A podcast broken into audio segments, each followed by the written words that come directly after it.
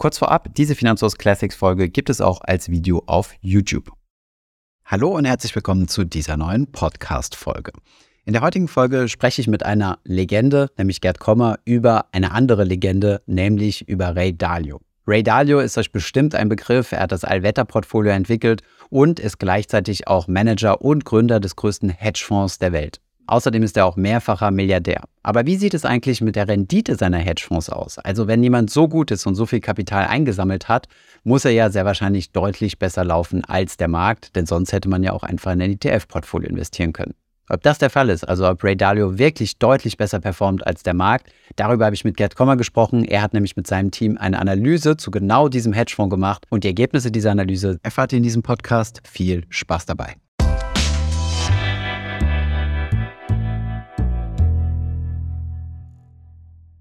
So, Gerd, jetzt haben wir über das Thema Hedgefonds gesprochen und einen ganz bekannten habt ihr euch auch rausgesucht und mal ein bisschen genauer analysiert, und zwar den Hedgefonds von Ray Dalio. Ich glaube, Ray Dalio muss man gar nicht vorstellen.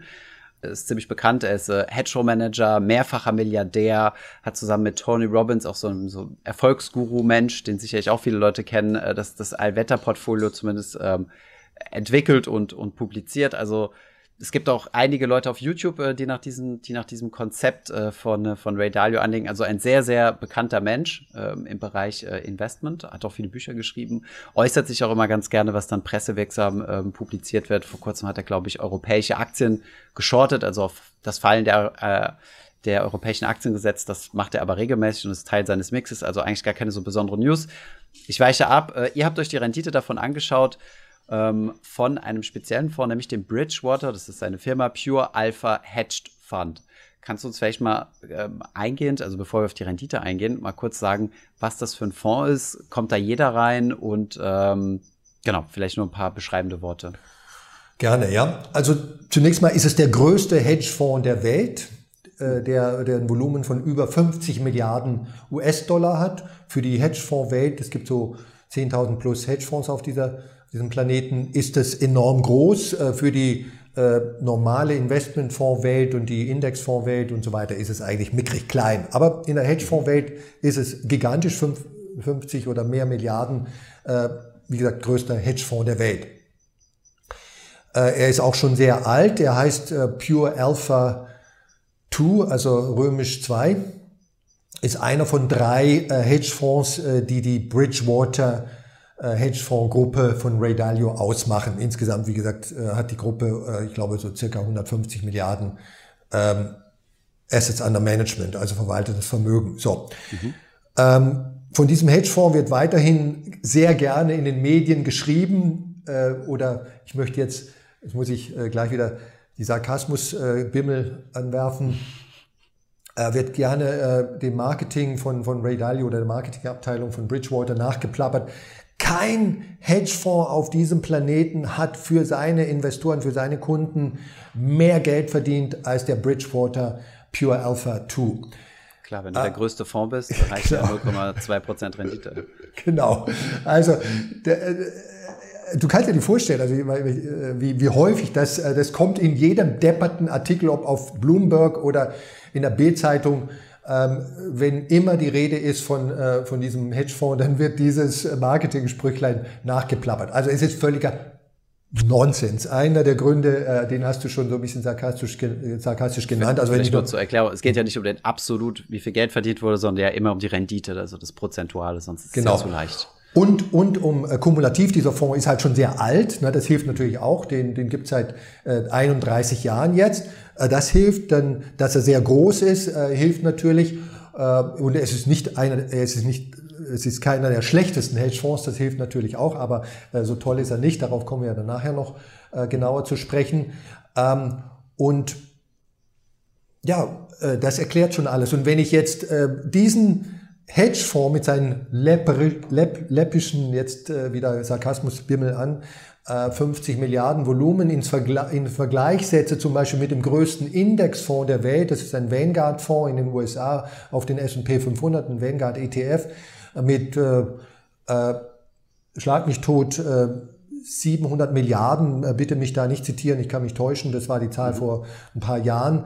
Ähm, dann hat natürlich dieser Vanguard-Fonds für seine Anleger wesentlich mehr verdient für die Anleger in diesem Fonds als der Bridgewater Pure Alpha. Also alles in allem ist es wirklich blödes Marketing, äh, was, was Leute verarscht, aber die, die, äh, was, was, was nicht zu bedeuten hat. Also es ist kein Leistungsmerkmal, äh, aber es ist cleveres Marketing und auf das Wort Marketing und unternehmerischen Erfolg sollten wir nachher nochmal vielleicht zurückkommen. Ähm, es funktioniert unheimlich gut und wir werden ja dann gleich sehen, also die Performance dieses Fonds, die ist nämlich überhaupt nicht so berühmt, ähm, als dass man äh, ständig äh, sozusagen äh, Ray Dalio anbeten sollte und den Hofknicks vor ihm machen müsste. Ähm, also, aber, aber er, der Fonds wird, wird genial gut vermarktet und hat damit Ray Dalio zu einem 18-fachen Milliardär gemacht. Er ist einer der reichsten Menschen in den USA, einer der reichsten Menschen auf der Welt hat auch noch andere Gründe, äh, dass er, dass er so bekannt ist und dass alle äh, ihn in Anführungszeichen so verehren. Äh, er schreibt ja auch Bücher zu, sagen wir mal, Lebensführung, zu volkswirtschaftlichen Themen. Er wird regelmäßig in den Medien interviewt, als, als politischer Kommentator, als wirtschaftlicher Kommentator und so weiter. Und das hat sicherlich ganz, ganz besonders damit zu tun, dass er so reich ist. Mhm. Das kommt jetzt in die Kategorie Gerd teilt aus. Äh, das, das merke ich mir schon mal. Scherz beiseite. Ähm, wer darf denn in sowas investieren? Weil ich weiß ja, dass Hedgefonds also üblicherweise ja nichts für Privatanleger ist, also äh, sondern eigentlich sind da die Einstiegshürden ein paar hunderttausend mindestens. Wenn nicht, äh, musst du da schon eine Million oder mehr mitbringen. Äh, wie sieht es dort aus? Also wer, wer investiert dort rein? Das ist äh, beim Pure Alpha 2 äh, ganz genauso. Äh, ich weiß jetzt gar nicht mal genau, wo die, das Minimum-Ticket ist, aber es dürfte deutlich über einer Million liegen. Hm. Ähm, dazu musst du auch noch äh, ein sogenannte Profes Professional Counterparty sein. Ich kenne jetzt die amerikanische äh, Regulierung, aufsichtsrechtliche Regulierung nicht so ganz genau. So wäre es äh, in, in, in der EU. Also du musst äh, sozusagen wenn du es als natürliche Person tun willst, äh, musst du besondere Fähigkeiten, Kenntnisse und so weiter nachweisen, sodass die Aufsichtsbehörde halt sagen kann, okay, der, der, der, der Maxel, der weiß, was er tut, äh, wenn er in, dieses, in diesen Fonds investiert, dem kann man das zumuten, dieses Risiko. Wenn du das als natürliche Person diese sogenannte Erfahrung und diese Kenntnisse nicht hast, dann musst du es über ein Investmentvehikel, das dir gehört, tun das kann natürlich irgendein Geschäftsführer haben, der diese Kenntnis und Erfahrung äh, mitbringt und so weiter. Also du musst, du musst äh, sehr großes Minimum-Ticket äh, einbringen und du musst äh, sozusagen hohe, aufsichtsrechtlich definierten hohen Level an Kompetenz und äh, Erfahrung mit Finanzprodukten haben und auch ein gewisses Mindestvermögen, äh, das dir aus der Sicht der Aufsicht erlaubt, Risiken zu tragen. Mhm, verstehe. Und ähm, jetzt ist ja üblicherweise so, also Hedgefonds sind ja eigentlich nicht so bekannt für ihre Transparenz, äh, zumindest äh, was, was die Renditen angeht, was ähm, äh, ja, was die Kommunikation ihrer Position angeht. Also Hedgefonds publizieren natürlich immer ganz gerne, wenn sie äh, auf einem ganz besonders guten Deal dabei waren und der Rest, Rest wird dann irgendwie weggesmoved. Ähm, von daher, wie, äh, wie bist du an die Renditen rangekommen von diesem, von diesem Hedgefonds? Hast du genau. selbst investiert?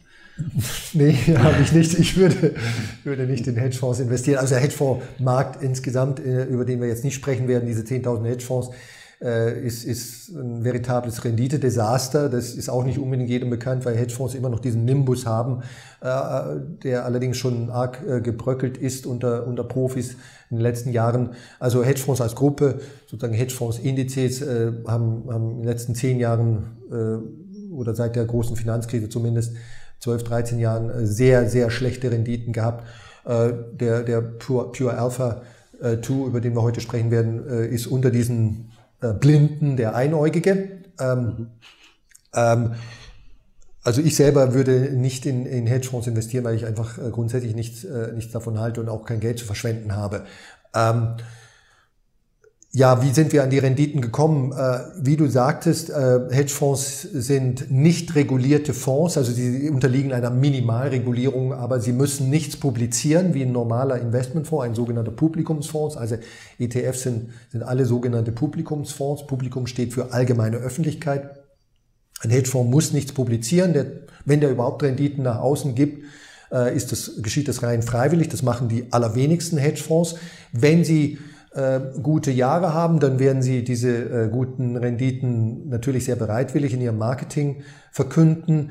Äh, der Pure Alpha Number Two, der ist halt aufgrund seiner Größe, steht er so sehr im Fokus der Medien, dass ähm, äh, über sozusagen irgendwie Insider, über, über Äußerungen von, von Ray Dalio selbst oder von irgendwelchen Mitarbeitern von Bridgewater dann immer wieder Zahlen nach außen äh, dringen. Und wenn man die so, äh, diese Daten äh, zusammenstöpselt, die man in den Medien findet, äh, aber auch wirklich seriösen Medien, Finanzmedien wie äh, Bloomberg und so weiter, dann kann man, haben wir jetzt gemacht, äh, für die gesamte Laufzeit des Bridgewater Pure Alpha, diese 31 Jahre, kann man äh, sehr zuverlässig, zumindest die Kalenderjahresrenditen äh, kann, man, kann man abbilden, wiedergeben.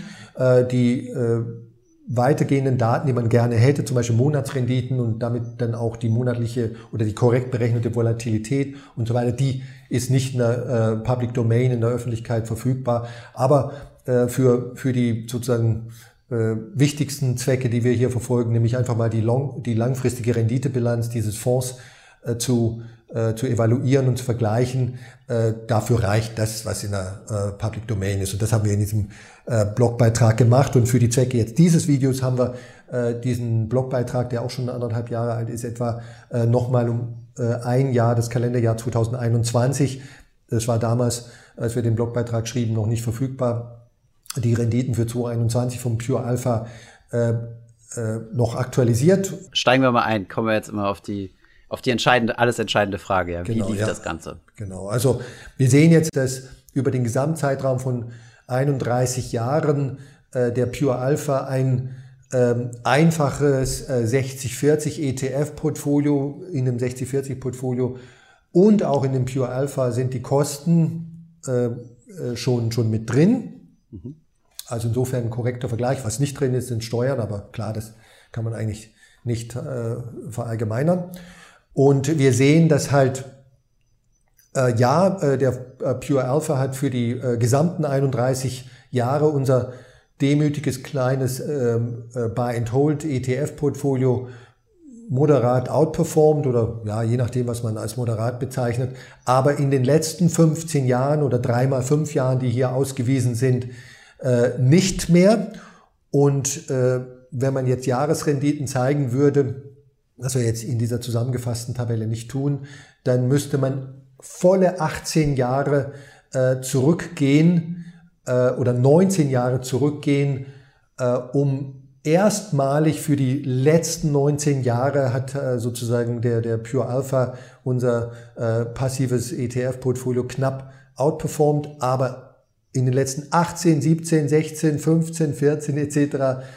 Bis zur Gegenwart ähm, hat unser Pure Alpha unterperformt. Äh, Im Jahr 2021 lag er knapp besser als das ETF-Portfolio, aber zwei, über zwei Jahre schon wieder schlechter. So, also das ist insgesamt für einen Fonds, der diesen Nimbus hat, der den alle anbeten, den Journalisten als äh, sozusagen das Nonplusultra im Hedgefonds-Bereich äh, äh, gerne darstellen, ist das eigentlich äh, eine ziemlich lauwarme äh, Bilanz und auch ähm, äh, beim Risiko und äh, gemessenen Volatilität und, und Drawdown äh, sind die Dinge jetzt auch nicht so hm. äh, wahnsinnig spektakulär.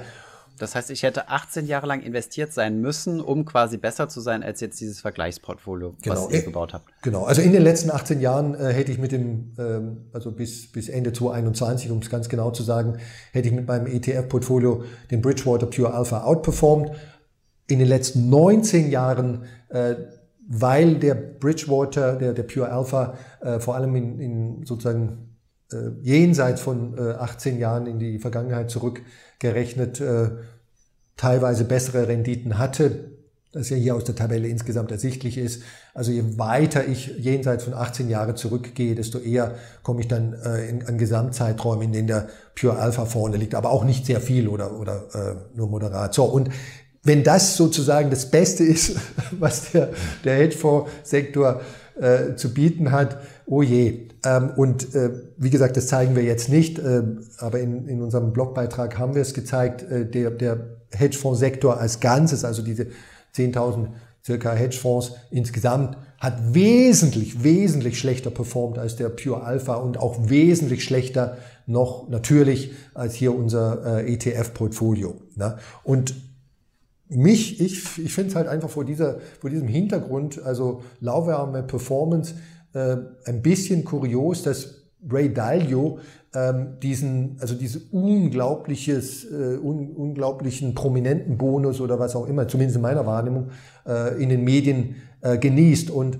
sein anderes Portfolio, was sozusagen für Privatanleger vielleicht äh, relevanter oder bekannter ist, dieses, dieses äh, Ray Dalio All-Weather Portfolio, das ist äh, eine modifizierte Version eines der anderen drei Hedge, äh, anderen zwei Hedgefonds ähm, oder im deutschen Allwetter äh, das, ähm, das ist auch nicht äh, wesentlich besser als jetzt unser äh, 60-40-Portfolio, vermutlich sogar schlechter. Also von, bei dem, bei dem All-Weather-Portfolio äh, ist es ein bisschen schwieriger zu sagen, weil es da so viele Varianten gibt in der, äh, in der Public Domain. Das, das baut jeder sozusagen auf seine eigene Art und Weise nach, nachbauen im Sinne von den Vorgaben, den, den teilweise rudimentären Vorgaben, die von Bridgewater äh, in der Öffentlichkeit be, äh, bekannt sind. Ne? Aber in einem Satz gesagt, auch das All-Weather-Portfolio ist nicht äh, besser als unser 60-40 Buy-and-Hold-Portfolio, was wir hier zeigen, sondern eher schlechter. Es ist sehr, also was mir aufgefallen ist bei dem Allwetter-Portfolio, ist, dass es extrem US äh, lastig ist im Anleihenbereich. Ne?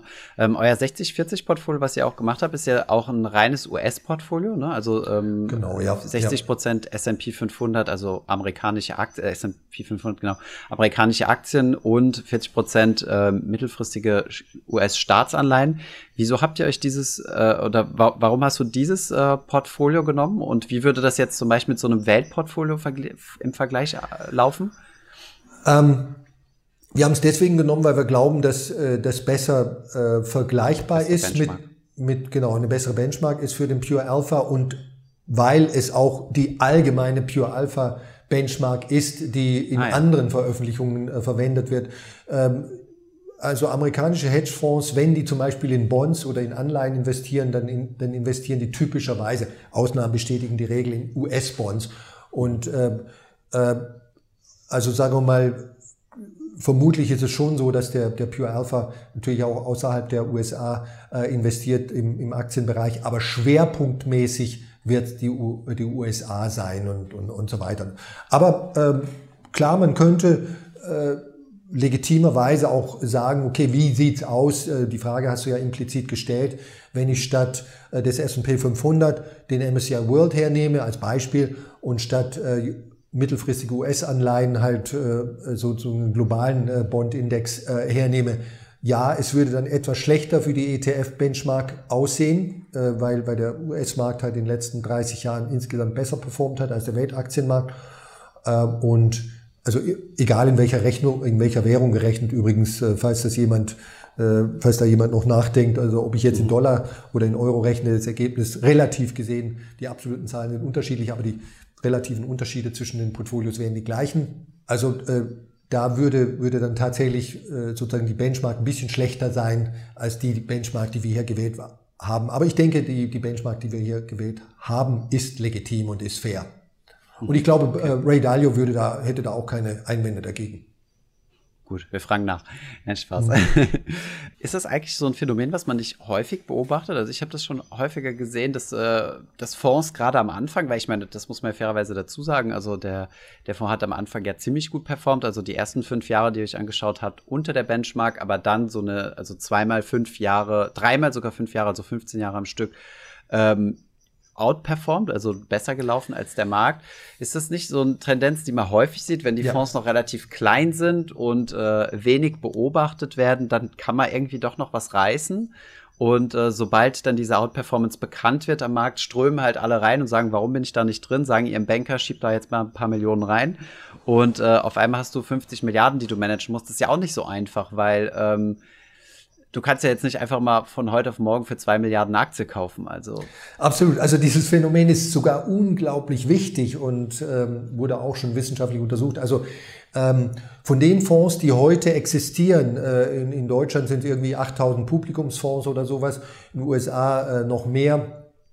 Äh, jetzt nur im, im sogenannten Investment, im Publikumsfonds Bereich, Hedgefonds könnte ich hernehmen, institutionelle Fonds und so weiter. Gibt's ja, die sind alle, diese Segmente sind wesentlich größer vom Volumen her als der Publikumsfondsmarkt.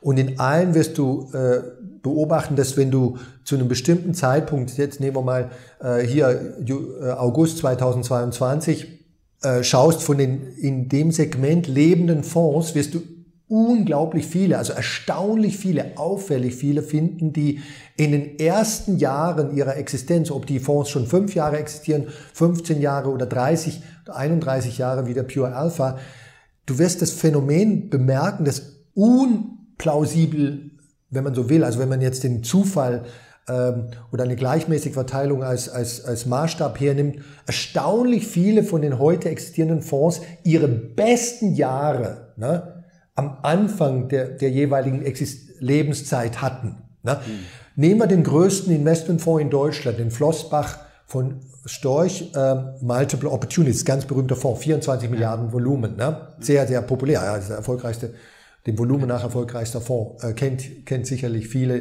kennen viele, die heute da zuschauen. Den Fonds gibt, glaube ich, so 12, 13 Jahre und wenn du die ersten zwei, drei Jahre aus diesen, wirklich die, genau die ersten zwei, drei Jahre aus diesen 13 Jahren, äh, die es ungefähr sind, herausnimmst, ja, dann äh, ist die Performance, oh je, oh je. Ähm, aber 13 Jahre ist jetzt nicht so lange. Ne? Ähm, äh, das heißt also, der, der normale Betrachter wird die ganzen 13 Jahre äh, betrachten und nicht sagen, ja, was, was, was vor 50 Jahren war, das interessiert mich nicht mehr. Also 13 Jahre und dann vielleicht noch die letzten zwei Jahre äh, oder die letzten fünf Jahre. Ähm, und diese 13 Jahre, die sind halt deswegen so toll, da hat er die, die Benchmark outperformed, weil in den ersten zwei, drei Jahren phänomenale Outperformance stattfand. Aber danach war alles eher, äh, äh, ja, hundsgewöhnlich, könnte man sagen, ja. Und äh, mit vielen, vielen einzelnen Jahren von Unterperformance. So. Und wenn du, wenn du eins und eins zusammenrechnest und so äh, einfach mal versuchst zu ticken, wie äh, Leute in jeder Branche äh, äh ticken, aber ganz besonders in der Finanzbranche, ist, ich stelle das ins Fenster, ins Schaufenster, was halt irgendwie besonders gut aussieht. Und von einem Fonds, mit der, der vielleicht in den letzten Jahren gar nicht mehr so toll performt hat, ähm, aber jetzt zufälligerweise halt in den ersten drei Jahren toll, den stelle ich ins Schaufenster.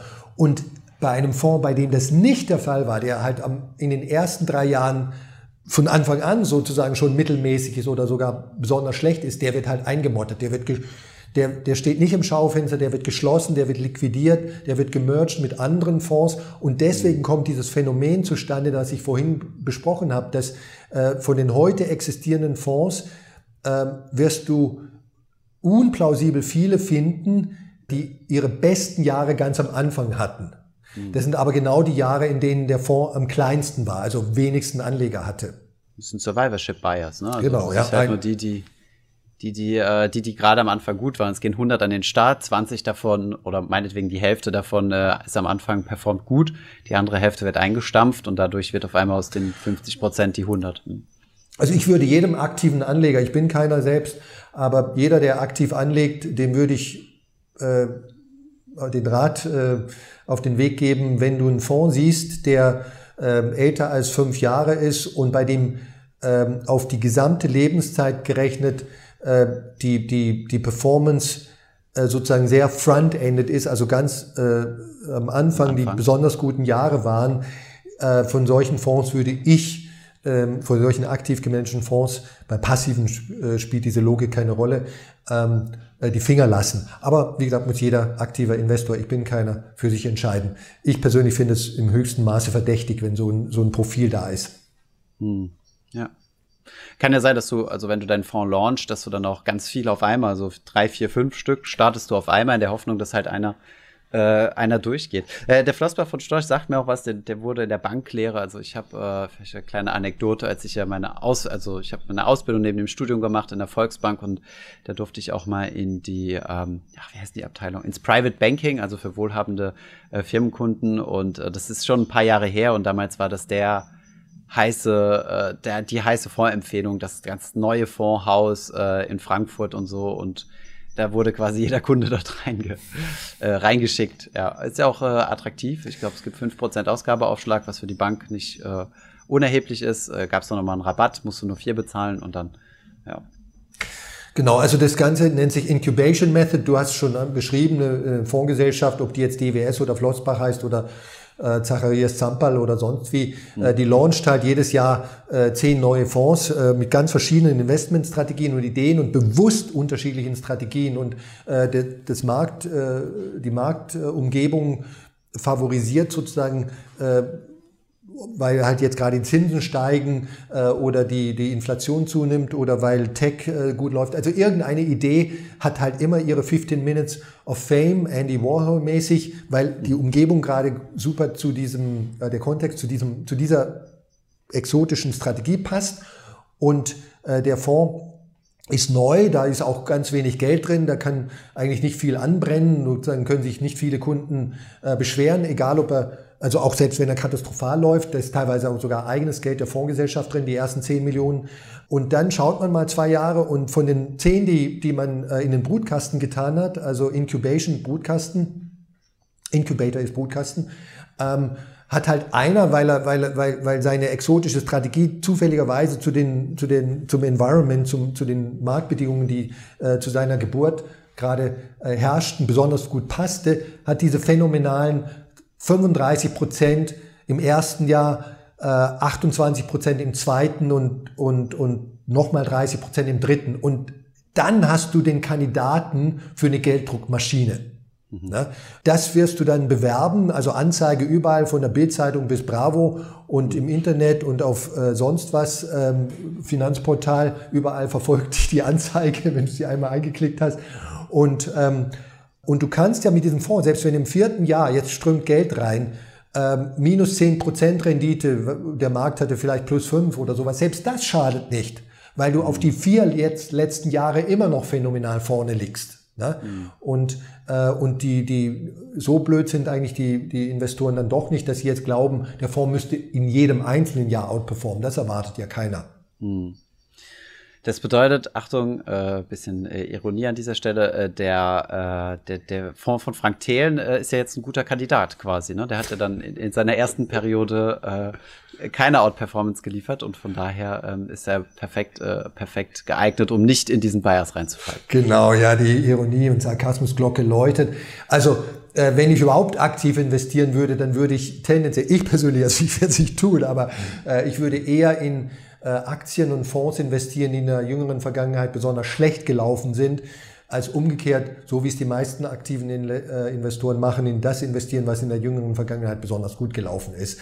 Äh, das ist ja sozusagen eine kontrarische Contrarian Investing, funktioniert insgesamt auch nicht besonders gut, aber es ist immer noch schlauer als prozyklisch investieren in das, was in der, in der jüngeren Vergangenheit besonders gut gelaufen ist. Den Stars hinterherlaufen quasi. Ja. Hm. Okay, Gerd, vielen Dank. Äh, das war, das war sehr ausführlich und schön mal solche, solche Zahlen zu sehen. Und ähm, ja, ich finde es immer gut, äh, das, das nochmal so ein bisschen untermauern zu können und mal zu gucken, was wirklich dahinter steht. Ihr habt das äh, schön provokant, der Lack ist abgenannt, also vom Fond. äh, finde ich gut. Mal gucken, ob es es in unseren Videotitel schaffen wird. Vielen Dank für den Austausch. Gerne, hat mir wieder sehr viel Spaß gemacht. Einen schönen Tag wünsche ich dir noch und Grüße nach Berlin. Gleichfalls. Ciao. Ich hoffe, diese Podcast-Folge hat dir gefallen. Wenn ja, dann zöger doch nicht in deinem Umfeld über diesen Podcast zu sprechen, bei Freunden und Bekannten. Ich denke, es gibt auch in deinem Umfeld viele Menschen, die sich für das Thema finanzielle Bildung interessieren oder interessieren sollten. Wenn du auf iTunes bist, würden wir uns auch freuen, wenn du uns eine positive Bewertung dalässt.